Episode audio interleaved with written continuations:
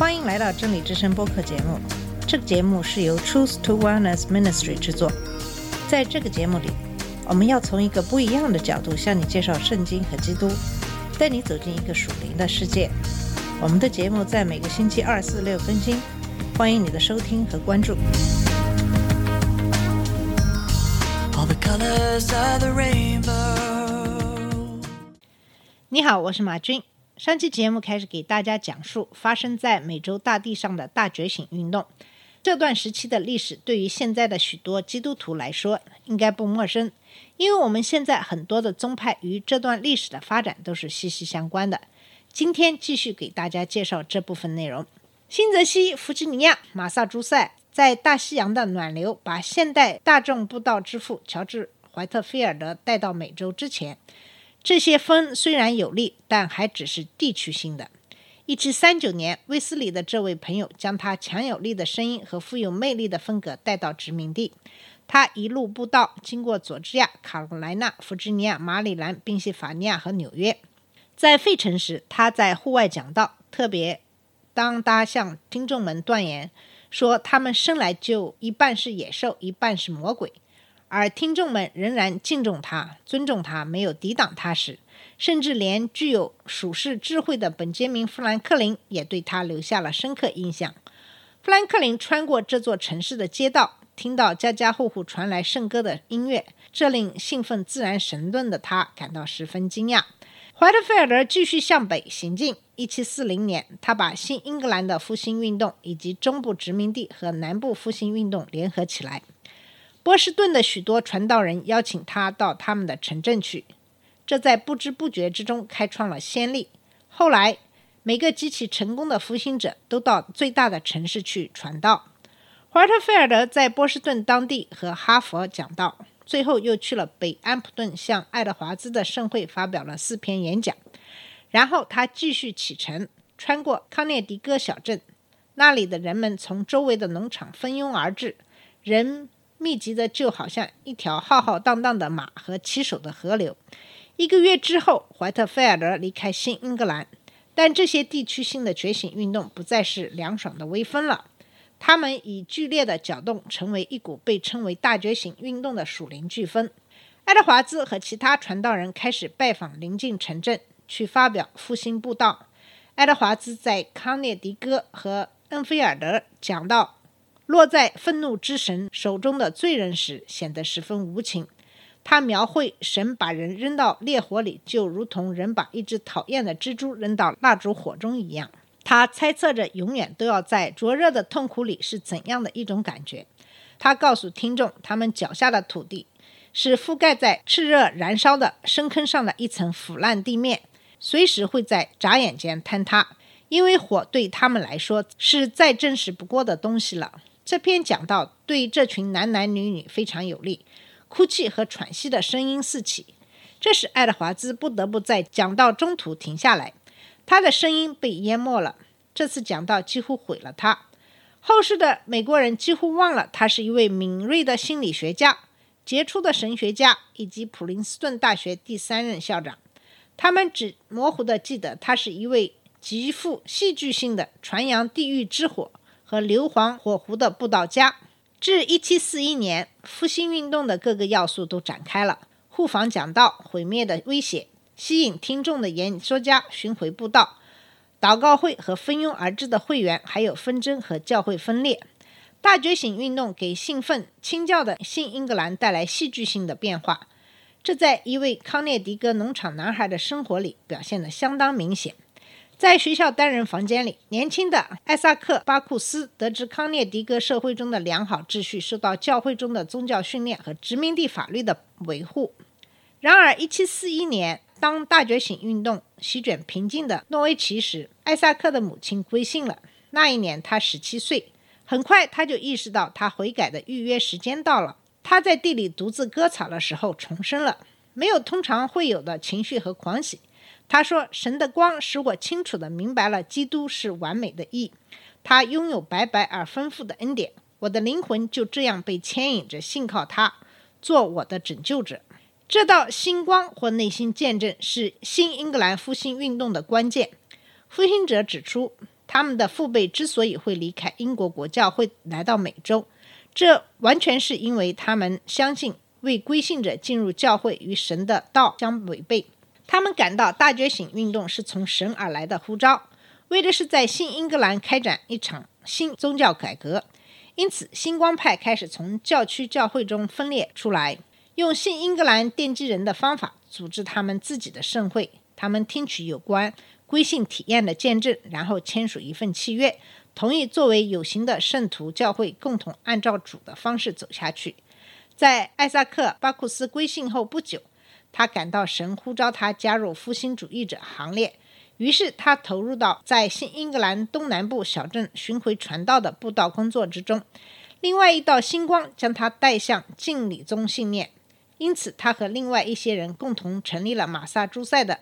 米德尔巴福第一家敬礼宗教会，就这样，历史为宗教自由倡导者巴库斯在美国史上扮演重要角色搭好了舞台。他比其他任何人都要更详细阐明并宣扬福音派关于教会和国家关系的立场。这一立场最终传遍了整个美国。一七六九年，新英格兰敬礼宗信徒组成沃伦协会，以推进他们的工作。两年后，该协会创立一个协调委员会，负责在整个新英格兰倡导宗教自由的任务。巴库斯成为该委员会的核心成员。他编写小册子，起草几十份诉状，搜集迫害的事实证据，出庭作证，说服委员会制定政策，不断的在报纸、公开辩论及私人信件中唇枪舌剑。他母亲、兄弟和叔叔在康涅狄格被囚。再加上他自己根深蒂固的前进派信念，使他极其激烈的反对现存制度。建立宗基本立场之一就是如下信条：国家和制度化宗教之间的一切直接联系都必须打破，以便使美国能成为一个真正的基督教国家。巴库斯同杰弗逊和麦迪逊一样，坚信真理伟大，终会获胜。但他与他开明的同道们不同的是。他的真理意指圣经中的启示教理。他的基本假设就是，神在世上指定了两个不同类型的政府，他们的本质不同，所以永远不应该相互混淆。一个属于国民，另一个属于教会。我们的民事立法机关，巴库斯说，不能在宗教事务上代表我们。他们被选举出来，是成为民事和世俗事务的代表。他们要是干涉教会事务，那就是多管闲事。因为他的委托人并没有授予他们这样的立法权，进而言之，立法权对信仰来说也是不合适的。信仰自愿顺服神，武力无法促成这一点。在反抗官方教会的同时，复兴主义者从来没有打算放弃他们对基督教美国的梦想。他们在大觉醒运动中找到了满足他们这一需要的答案。如果大多数公民都能被说服自愿地顺服神的律法的话，神的国度就会临到美洲。复兴运动就是神达到那个目的的手段。一七六零年，这不只是一个空洞的梦想了。从一七四零年到一七四二年，大觉醒运动单单在新英格兰教会就席卷了两万五千到五万名成员。在一七五零年到一七六零年之间，有一百五十个新公理宗团体形成。这不包括稳定增加的敬礼宗信徒。有一个线索可以表明大觉醒运动和过去决裂的深刻程度，那就是复兴主义者所传扬的信息。觉醒者全神贯注于个人对拯救的需要，这使他们倾向于忽略清教徒对福音中的政治和社会含义的关注。由于恩典之约限于个人，圣约子民思想轻而易举地从教会转移到普通的美利坚人民身上。因此，选民的使命也发生了微妙的变化，从建立清教徒的神圣共和国，变为美利坚人民为自由而斗争。当然，复兴主义者不是唯一赞成自愿捐助制度的殖民者。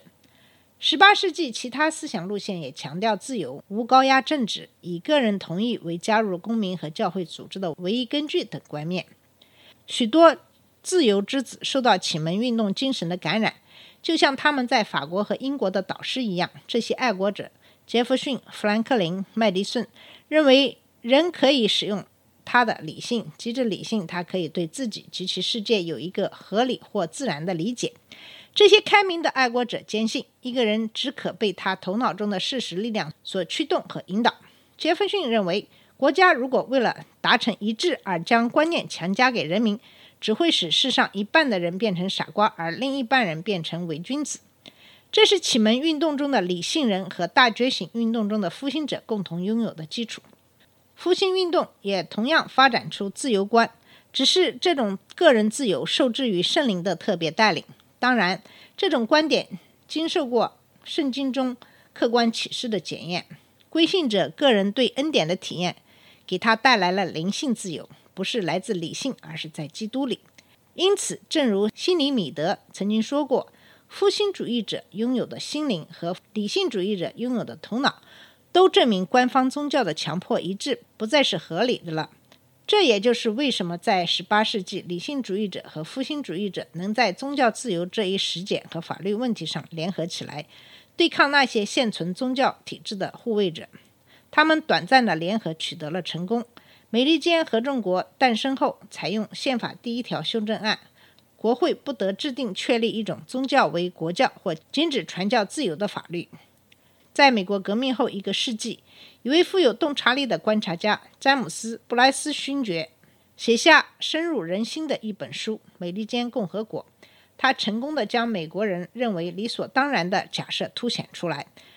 布莱斯说：“美国的政教观是植根在如下教会观上，即教会是属灵团体，为了属灵的目的而存在，沿着属灵的道路行走。因此，平常的美国人绝不会想到国教有任何存在的理由。”任何形式的强迫都和这样一个团体的本质相违背。他不需要国家的帮助，他不追求专有的特权。在历史历代的新秩序中，没有哪个比这个更新的了。好了，我们今天的节目就到这里。今天给大家讲述的是在美国发生的大觉醒运动。在下期节目里，我们会给你介绍一下进步时代的天主教。好，谢谢你的收听，我们下次节目再见。